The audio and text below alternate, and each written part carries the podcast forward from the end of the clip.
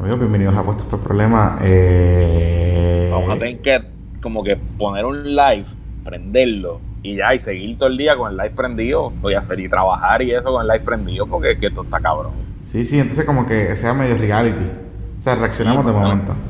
Esto está cabrón. Sí. Esto está cabrón. Bueno, seguimos a los amigos que nos... De hecho, gracias por el PPP de emergencia que se movió espectacularmente bien ayer. Eh, y hoy, y la gente está yendo para atrás, este, los recomendamos que vean, escuchen.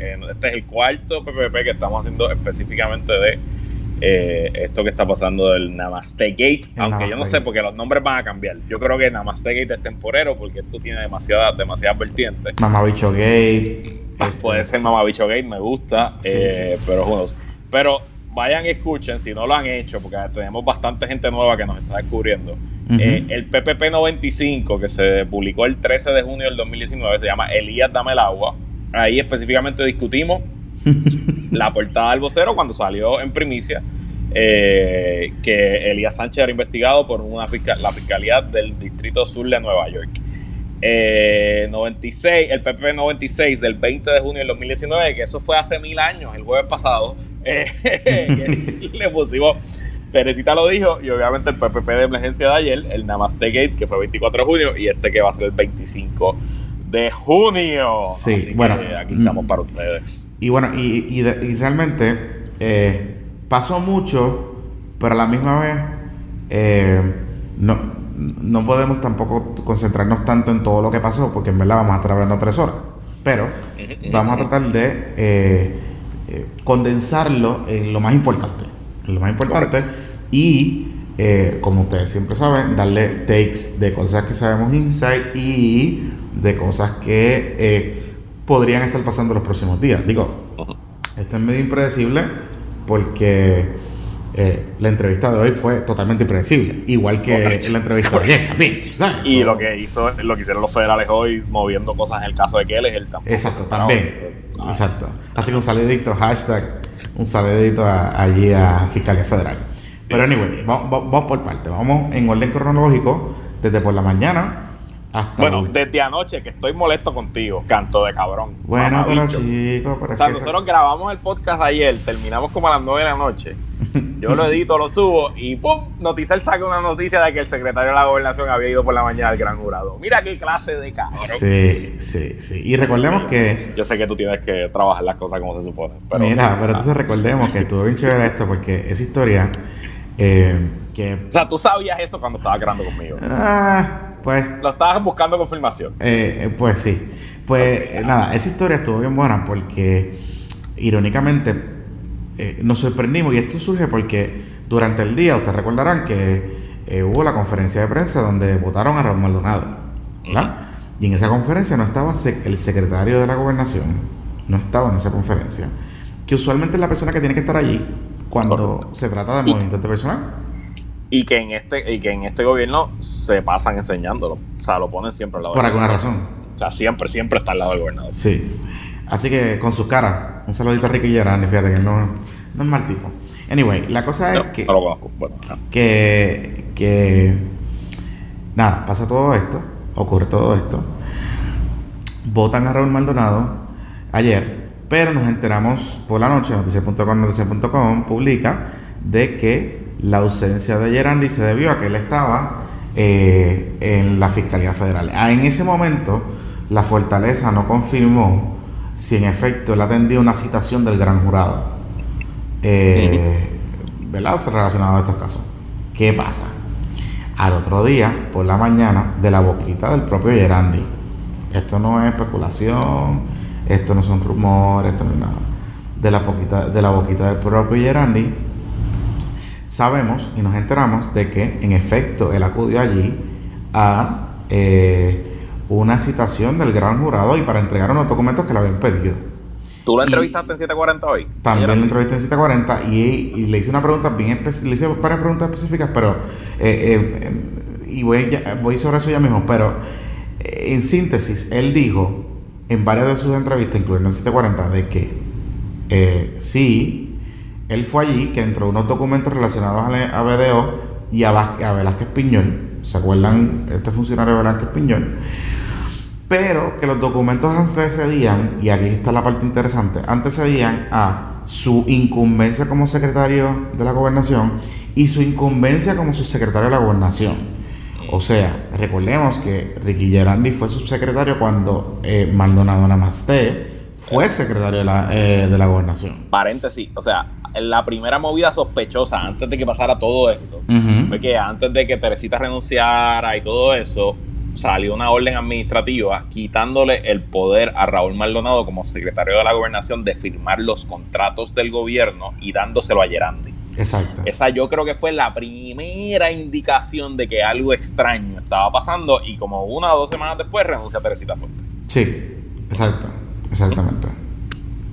Luego de esto, eh, lo que esas expresiones también nos llevan a otra cosa es que nos llevan hasta eh, la incumbencia de William Villafañe y de Itza García, que fueron los primeros secretarios de la gobernación de esta administración, secretarios y secretarios de, este, respectivamente que que salieron con el WhatsApp Gate. Él me dijo, y esto es bien interesante, porque él me dijo que de los documentos que le entregó, no hay información de actuaciones indebidas de ningún secretario de, secretario de la gobernación de esta administración. Y bien importante porque usualmente eh, cuando ocurren situaciones del Gran Jurado Federal, usualmente las personas que van allí no divulgan lo que dijeron o, o lo que le preguntaron. Pero Ricky Gerandi decidió divulgarlo. Entonces, lo otro es, que me llama la atención, es que Gerandi hace unas expresiones dirigidas a que, Gerandi Maceira, porque entrevisté a los dos esta mañana, hace unas expresiones dirigidas a que todas las movidas de Raúl desde el viernes no fueron coordinadas con la fortaleza. O sea que Raúl Maldonado estaba going rogue desde el viernes lo que ahora hace todo el sentido. O sea, desde que volvió a las vacaciones. Exactamente. Lo que, eh, lo que entonces, lo que uno se tiene que preguntar es que él vuelve de las vacaciones porque le hacen una citación del gran jurado, o ya él está oyendo de, la, de una posible citación, o porque acuérdate que este, este, es el funcionario que el jueves el, el gobernador se paró en el podio a decir que él tenía su entera confianza. Y el viernes subió una foto con él en Fortaleza. Por eso. Con él, junto por la mañana. Y el viernes por la tarde, eh, el eh, Maldonado va al FBI, que más se me confirma por la mañana de que en efecto él va al FBI y le dice primero que fue a hablar uno, sobre unos memorandos de entendimiento y luego es que ellos se enteran el lunes en la loca entrevista esa que él dio a Rubén Sánchez por la mañana en el comunicado All Caps que hablamos ayer en el podcast. Hace, hace, mucho tiempo, ayer por la mañana. Ayer por la mañana, que hablamos en el podcast de ayer. Eh, que entonces es que Fortaleza se entera que en efecto él fue allí a entrar información, eh, aparentemente de forma voluntaria, a eh, las autoridades federales relacionadas a BDO y el vocero dice que también entró información relacionada a Alias Sánchez. Correcto. Eso es lo que sabemos eso, eso es lo que conlleva hasta el día de hoy. Hoy, eh, Rubén Sánchez por la mañana consigue el teléfono de Raúl. Ok, espérate, antes, antes de seguir con Raúl. ¿Le preguntaste a Gerandi si le preguntaron sobre Elías Sánchez en el Gran Jurado? Sí, y él me dijo que no. Ok, porque con yo escuché a Gerandi con Lenin y eh, él le empezó a preguntar y te preguntaron sobre Raúl Maldonado y como que no quiso contestar y más o menos tuvo la llamada cuando le preguntaron sobre Elías Sánchez, le dijo, te preguntaron sobre Julia Keller, te preguntaron sobre... Y él como que, ah, no quiero y fue, fue bastante desastrosa esa, esa entrevista. Eh, así que nada, bueno, ok. Sí, no, y él dijo que no iba a dar más detalles sobre eso. Eh, él, lo único que se limitó sobre el contenido de lo que le preguntaron es a decir eh, que él entregó unos documentos relacionados a BDO y a los secretarios de la gobernación y que le preguntaron sobre ese particular y que ninguno de los secretarios de, la, de, gobernación de esta administración, según los documentos que él entregó allí, eh, hubo intervenciones indebidas. O sea que le está tirando también un medio toallazo a Ronald Maldonado, Claro, en, en esas expresiones. Este, pero llegamos a la entrevista. a la mejor entrevista, yo creo que en la historia de la radio puertorriqueña. Eh, yo estaba, o sea, yo hoy tenía una, reunión bastante importante, un buen cliente, estoy haciendo un pitch y empezaba a las 10 de la mañana, así que yo entré a mi, entré a mi pitch y, apagué el celular, ni me enteré del mundo y cuando salí tenía como 200 mensajes de WhatsApp. Eh, estamos hablando de la entrevista de Raúl el talentoso Maldonado, que hoy paralizó a todo Puerto Rico. Y cuando te digo que es de estas pocas cosas que ocurren, que precisamente la magia de la radio o del internet son las que, las que pueden hacerla. Porque la televisión es un poquito más acartonada, más, más, eh, más producida, ¿no? Este, pero este tipo de entrevista, que fue la que dio el señor Raúl talentoso Maldonado, dio mucho de qué hablar. Y nos dejó a todos con la boca abierta.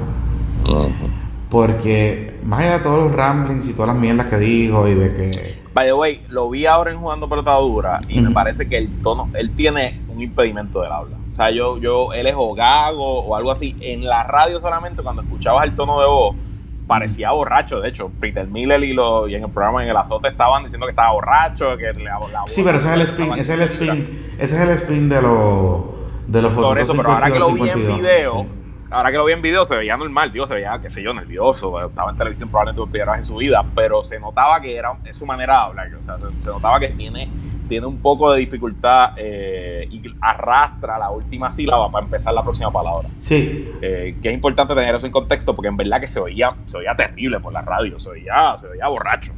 Sí, sí, sí.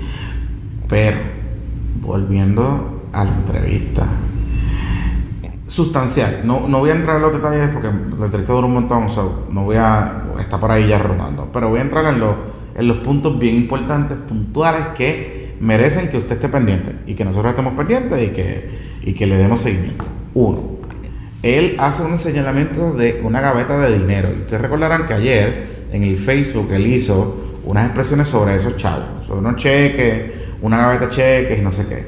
Hoy en la entrevista de radio dice que esa gaveta de cheques eh, estaba en la oficina de la primera dama. Él, dejó entrever que él estaba en la oficina de la primera dama, no estaba en la oficina del gobernador. Eso, eh, en la entrevista, como que güey sin congruencia. Dos, él habla de la reunión, de la famosa reunión donde él le invitan y describe la reunión. Y me llama particularmente la descripción de la reunión porque el gobernador sí ha invitado a miembros de su gabinete a reuniones de esa manera de forma informal. Y recordemos que también sube las fotos de todo. Y hay fotos del gobernador, no, específicamente de esa reunión, pero hay fotos del gobernador eh, con miembros de su gabinete en, pantalones cortos o después de hacer ejercicio, ahora fuera de horas laborables. Y, hay un sinnúmero de fotos de esas. De eso por ahí, eh, y este argumento de que ellos siempre están trabajando y toda esta mierda que ellos siempre dicen. Eh, así que, ¿verdad? Eso, eso por un lado. Y por el otro, lo que sí me llama la atención es que él dice que él tiene una carpeta, que luego en la entrevista de televisión como que se retractó porque no la menciona, pero él dice que tiene una carpeta de evidencia, que está loco que las autoridades federales, o sea, prácticamente invitó a las autoridades federales a que lo... Famous last words. Ajá, a que le invitaran. y que él se va a poner un polígrafo, que de hecho eh, nuestro amigo eh, Jay, eh, la bolidona de la noticia, creo que va a tenerle un polígrafo esta noche en su programa. Este, no sabemos si se va a someter, pero va a estar ahí. Así que, e, Eso, en, términos generales, yo creo que lo más importante y susceptible de que se pueda corroborar. Yo no sé qué otra cosa te llamó la atención de la entrevista. Ah, realmente es el, es el, es el morbo de la cosa al final del día. Este, yo estoy más convencido hoy que lo que estaba ayer de que a Raúl Maldonado lo van a arrestar. A mí me parece que estas son las movidas de una persona que se está viendo al final del camino, al final de la soga. Y creo que es que se están haciendo un daño tan terrible, incluso como legalmente, o sea, se está incriminando. Básicamente, acaban de. Ellos, ellos, él admite que él y su padre presenciaron un acto criminal que es la alteración de una auditoría pagada con fondos públicos. Y lo está diciendo en la televisión. O sea, de verdad que me, yo estoy convencido que eso es lo que va a pasar. Vamos a ver si estoy correcto o no. Ah, importante. Esto lo dijo Pavón Roca antes de la entrevista, pero según Pavón Roca, hay unos mensajes de texto. Él hasta le dijo, esto no va a ser un WhatsApp gate, esto va a ser un Telegram gate. Hmm. Y Pavón Roca dijo al final de su programa hoy que apunten la frase dinero recibido. Así que se lo pongo ahí. Eso es no fuente mía, no tengo información, pero lo, se lo digo como lo dijo Pavón Roca. Así que también me parece eso. Y creo que eh, el secretario de Gobernación puede estar metido en lío también. ¿Tú crees? Sí. Aunque él diga hoy que le dijeron que no está letal la investigación, no sé, no sé. Lo veo, lo veo. ¿Qué te, qué, te, ¿Qué te, da la impresión de que porque él está, puede estar metido en el lío? Porque es como ese, o sea, ese clic de Raúl Maldonado, Ricardo Rosselló y Gerandi son los sobrevivientes a cuando Teresita le dice o ellos o nosotros. Y entonces todo tiene que pasar por la mano de Gerandi. Al final del día él, es secretario de la gobernación y eh, lo que no sé dónde lo leí. Ahora he leído tantas cosas hoy y he visto tantas cosas, pero que básicamente parece que parte del esquema, eh, parte de, la ilegalidad aquí es que ese grupo de consultores de Hacienda, llámese video o llámese los contratos de los hijos de, los, de los hijos talentosos y la compañía de trabajo del hijo, estaban cobrando peaje por tener acceso al CFO. Eso es lo que, eso es lo que todo lo que aparenta y eso es una de las presiones que hizo serias, ¿no? Que se pudiesen constituir delitos. Y es que eh, ellos están alegando de que había una mafia institucionalizada, Raúl y Raúl, eh, y que, que, cobraba por acceso a, no, no, pero no mezcle, son dos mafias, son dos mafias. Acuérdate que Maldonado lo que dice es que hay una mafia que lo está extorsionando a él, que esa mafia en Hacienda da licencias sin, da licencias ilegales, da permisos ilegales, eh, perdona deudas, etcétera. Pero que había otra mafia también. Yo estoy hablando de que la mafia que cobraba peajes es la mafia cercana a Raúl Maldonado, la mafia de BDO o la mafia de los contratos de estos de tecnología donde tenían a Raúl, a Raúl y contratado y que esa gente cobraba peaje para que vieran al CFO. Mm. Y que el CFO o lo sabía y no le importaba, o cuando Teresita Fuentes fue a llevar la queja, lo siguió haciendo. Y aquí, ¿verdad? Y ahí yo creo que está el error fundamental de Ricardo Rosselló en esta saga particular. Que puede ser diferente a la de que él es él, puede ser diferente a otra saga, pero en esta saga en particular el error de Ricardo Rosselló es no haberle hecho caso a Teresita Fuentes y haberle escogido a Raúl Maldonado por encima de Teresita Fuentes. Sí, no, definitivamente. Sin duda, eso es lo que desata este balde de mierda que estamos discutiendo por segunda noche corrida. Sí, sí, sí. Entonces, lo otro que, yo quería comentarle a los amigos pues que escucha es, hay que tener mucho cuidado eh, con, con, las expresiones que está haciendo particularmente Raúl porque él puede decir de la boca para afuera que son una bola corruptos, que son no sé qué, pero de la información que él ha revelado hoy, todavía no, todavía no hay elementos, más allá de que lo, lo que se pueda argumentar de un informe de auditoría pagado con fondos públicos que se cambió, digamos. No hay elementos hoy, hoy, hoy, de lo que ha expresado hasta el día de hoy, no hay elementos constitutivos de un delito, no hay elementos claros constitutivos de un delito, digamos. Eh, se podría argumentar por aquí y por allá de que... Eh, Digo, él, él dice, o sea, lo que él dice sería un delito si es cierto. Sí, por eso, por eso. Pero, no hay evidencia más, no hay evidencia corroborable. Ahora bien, eh, pero, yo creo que podemos pero, pero, y ahí es que está un poquito la duda, ¿no? Y, un poquito el, debate. Las preguntas que yo las hice un poco en Twitter y las compartí un poco después, ya haciendo un requiem de la, de la, de la entrevista. La auditoría que se comentó a BDO sobre los furgones y Unidos por Puerto Rico, ¿quién la encomienda? ¿Unidos por Puerto Rico o la encomienda el gobernador? Ya, voy a buscar eso. Por eso, porque si, si, si la, por ejemplo, si es una auditoría, digamos, que se encomienda a velar la función de Unidos por Puerto Rico, que es una entidad privada, aunque la, la primera dama participe igual, es una entidad privada. Habría que ver si ese documento, eh, de alguna manera u otra, violó los bailos de esa entidad o, o, detalla alguna comisión de delito o, algún tipo de, situación. Ahora bien, si es una auditoría donde se fue ordenada por el gobernador de Puerto Rico para ver cómo se manejaron los furgones, donde había la utilización de fondos o la erogación de fondos públicos o y o de fondos federales puede ser, puede ser, puede ser que eso se constituya en un documento oficial del gobierno de Puerto Rico. Mira. Y ese documento, si se alteró después de haberse producido, se haya cometido un delito. Una nota de Internews Service del 24 de agosto del 2018. Viernes 24 de agosto del 2018. Gobierno hará auditoría e investigaciones sobre vagones extraviados. El secretario de la Gobernación, Raúl Maldonado Gautier, informó que su oficina, junto a un grupo de contadores públicos autorizados, inspeccionarán e investigarán la, la procedencia de cada uno de los vagones que aparecieron en varios puntos de la isla. Los vagones extraviados serán inspeccionados por una firma de SPA para conocer su contenido y procedencia. Durante la emergencia, esta administración estableció un protocolo, bla, bla, bla, bla. bla. Ok, pues entonces... Fue la fortaleza, secretario de la gobernación en ese caso, en ese momento. Pero por eso, pues entonces, eh, en ese sentido, y volvemos, abre la puerta a una posible intervención indebida. No, no estoy diciendo que, que, no la, que no existiera. Pero aún así, aún así, es un documento comisionado a un ente privado a petición del gobernador o de la fortaleza en este caso. O sea que, que, que, si, si, nos vamos al, al, tecnicismo de la alteración de ese documento inmoral, puede ser una mala imagen para el gobernador, definitivamente lo es. Ilegal, mm, puede ser que no. Ahora, si ese documento contiene información de que, por ejemplo, eh, eh, los furgones se perdieron porque eh, alguien de la oficina de la primera dama ordenó que se dejaran los furgones allí y entonces eso provocó que se perdiera dinero del fondo general o del fondo de emergencia que se está utilizando para eso, pues esos son otros 20 pesos y eso es sobre el contenido del informe. Eh, y ahí, eh, de alguna manera u otra, se pudiese argumentar de que hay elementos constitutivos de un delito.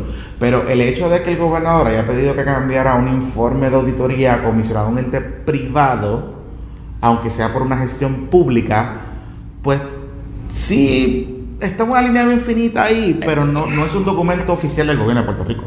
Pero es un delito de todos modos porque si encubre actos ilegales como usar los furgones políticamente, pues ahí está el eh, delito. exacto, que, pero es, sobre el contenido, es lo que, es lo que iba. o sea, el, contenido de ese informe, si ese contenido de ese informe detallara... la saga aquí, puñeta. Exacto, hubiese, hubiese, hubiese detallado, hubiese detallado en que en efecto hubo una comisión de delito o, o que se erogaron fondos públicos para lo que no se supone que se hubiesen utilizado pues son otros 20 pesos. Pero hasta la información que sabemos no la tenemos. Porque él no entra en los detalles nunca de la auditoría. Pero entonces yo creo que es buen punto para cambiar al próximo tema. Exacto. la reacción del gobernador.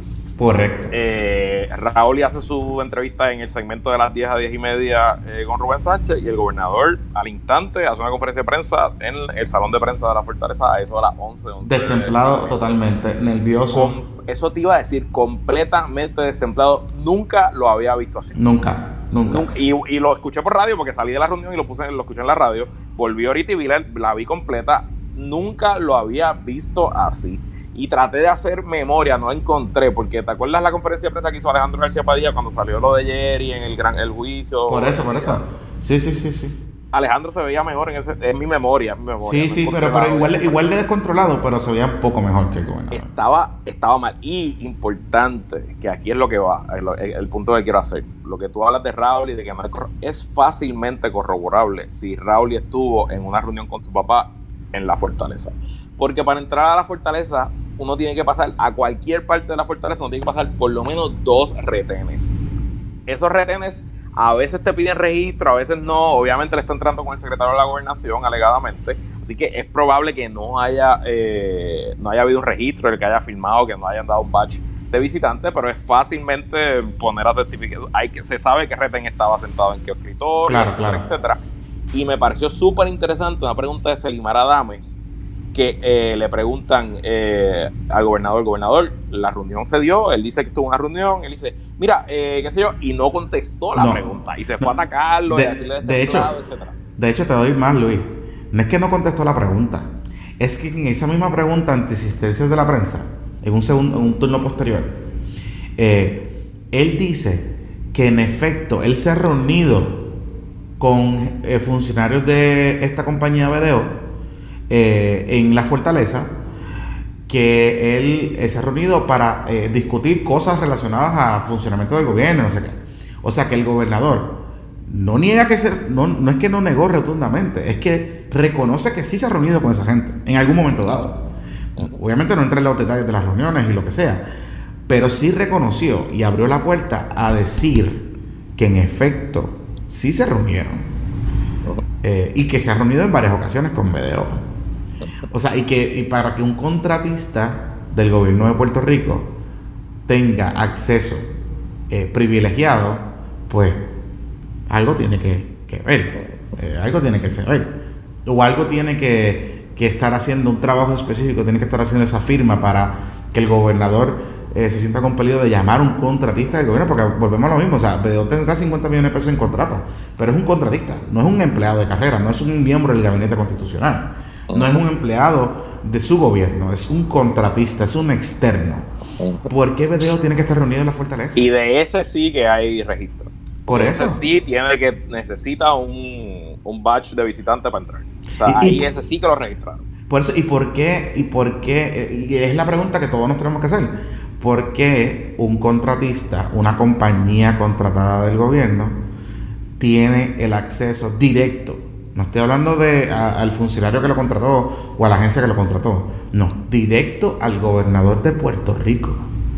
Uno se tiene que preguntar, ¿Sabes? Uno tiene que decir, coño, pero tú sabes, esto está es, es, medio, es medio, es medio fishy. Sí. Es un tema porque eh, tienes toda la razón. Tienes toda la razón y no lo había pensado. Sí, no, y tú dices, eh, pero, ¿Por qué? ¿Por qué? O sea, al revés, eso debería ser lo más que debería subir al secretario de la gobernación. El secretario de la gobernación brifea. Exacto.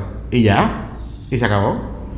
Sí. Y, lo que entonces abre la segunda pregunta es: entonces había, esta compañía estaba trabajando con información que le preocupaba al gobernador sobre su imagen. El, es, lo que uno tiene que pensar, ¿no? Es lo que Por eso. Por eso. Eh, está, está duro, está duro, está duro. Pero mira. Eh, Qué jodida novela, Sí, sí, sí, sí, sí. De verdad que debemos como apuntar esto porque hay que hacer un guion o algo en el futuro. Mira, pero quiero, quiero mencionar dos cosas antes de irnos porque. Eh, pero faltan cosas, pero ajá, dale. Pero espérate, pero espérate. Esto, dos cosas importantes que pasaron ahí eh, medio desapercibido. Eh, y es que el gobierno federal, hoy nos enteramos que el gobierno federal había arrestado al asistente de Kelleher. Eh, y que, bueno, no es, el asistente, o sea, lo ponen como asistente en el. En el sí, pero es la. Eh, es, la mucama, es la, es la señora. La empleada doméstica. La empleada doméstica. La empleada doméstica. Que está casada con un policía que era escolta de Kelleher. Exacto. Y que la arrestan y que la habían detenido y que la llevaba un tiempo arrestada. Estaba libre bajo ofensa, pero que llevaba, que llevaba un tiempo arrestada. En diciembre. En diciembre. Nadie se enteró. Eh, bien loco. Y que, renuncia en febrero. En febrero. ¿Y que Ella sabe que la arrestaron, probablemente. Digo, who knows, who knows. A lo mejor, oye, la pueden haber arrestado por la mañana, flipearla ese mismo día y poner los micrófonos y dejarla trabajar en mi casa, que él es el tres meses. Claro. Who the fuck knows? Esto es pura especulación, pura y completa especulación. Sí, pero, pero, pero, pero, lo bueno de todo esto es que el Tribunal Federal en su docket tiene todos los movimientos del caso y tú ves, y puedes entrar a noticias.com y pueden verlo, tú ves cómo el tribunal y cómo la Fiscalía Federal fueron moviendo este caso de una manera sigilosa eh, radicando mociones los viernes por la tarde, haciendo movimientos los viernes por la noche, por la tarde noche, eh, movidas que pasan por desapercibido en el docket, de manera tal que había una intención deliberada que la gente no se enterara que esta persona estaba detenida. No solo eso, que cuando se ella se declara culpable, ella se declara culpable por un delito, una mierda de delito que es. esto, eh, esto, es una táctica clásica de, una fiscalía. Ella se declara culpable por mentir en su solicitud del plan 8 y su solicitud de los cupones. Ya está. Decir que, está, que, que en vez de decir que no está trabajando. Eh, ella dijo que, solamente tenía un ingreso de 400 dólares al mes de pensión alimenticia y no dijo que su patrona le pagaba cash. eso es todo, ese es el delito. Es el delito. Pero eso es un delito serio, eso es fraude de fondos federales. Sí, sí, sí, sí, sí. Pero, y los, los, fiscales te dicen, mira, estos son tres años, yo sumo todo lo que, lo que cobraste, te puedo meter cinco años. O sea, eso, es una técnica clásica para apretar a la gente. Exacto. Y, ¿Qué pasa? Y ahí sí que lo hablamos con un abogado y el tipo nos dijo, no es el delito que le acusaron, es lo que le dijo a cambio de la Exacto. ¿Y qué, ¿Y qué pasa? Que en el indictment, les cuento un secretito, en el indictment hay detalles de la vigilancia que le tenía el FBI a Julia Keller.